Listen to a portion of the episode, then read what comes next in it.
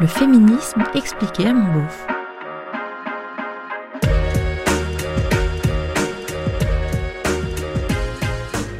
D'abord, euh, c'est quoi le féminisme?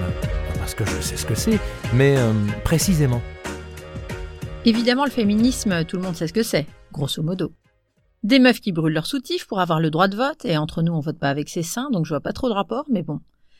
Des meufs qui montrent leurs seins pour qu'on arrête de les prendre pour des objets sexuels, et entre nous, quand je regarde leurs seins, j'écoute plus trop ce qu'elles disent, donc tout le contraire de ce qu'elles veulent, mais bon. De là à penser que les féministes ont un problème avec leurs seins, y a qu'un pas. En réalité, le féminisme, s'il fallait le définir en une phrase, on pourrait dire que c'est la conviction que l'homme et la femme ont la même valeur et doivent donc jouir des mêmes droits et bénéficier du même traitement. Tu me diras dans ce cas, on est tous féministes. C'est pas faux. Bon, c'est vrai, on peut sans doute préciser un peu. Et la difficulté, puisqu'il en fallait bien une, c'est qu'il y a autant de féminisme que de féministes. Non, pas parce qu'elle nous casse le couille. C'est simplement comme la politique. On peut la définir comme la volonté d'organiser la vie de la cité pour le bonheur de tous, et de toutes, mais il y a autant de politiques que de politiciens.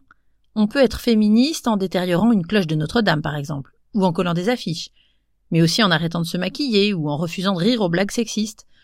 On peut être féministe et avoir une activité sexuelle débordante de vitalité, et pas seulement avec des hommes. Ou simplement refuser la levrette, trop dominante. On peut même être féministe et être un homme, comme on peut être blanc et antiraciste, ou même avocat de gauche. Si, si, je te jure, ça existe. Car on peut comprendre les choses sans les vivre, même si le ressenti d'une prisonnière en rien comparable à celui d'un maton, même très à l'écoute. Bon, la définition est assez sommaire, et si tu veux on pourra approfondir un peu. Aujourd'hui, les luttes féministes ont évolué et rejoignent souvent d'autres combats politiques et sociaux.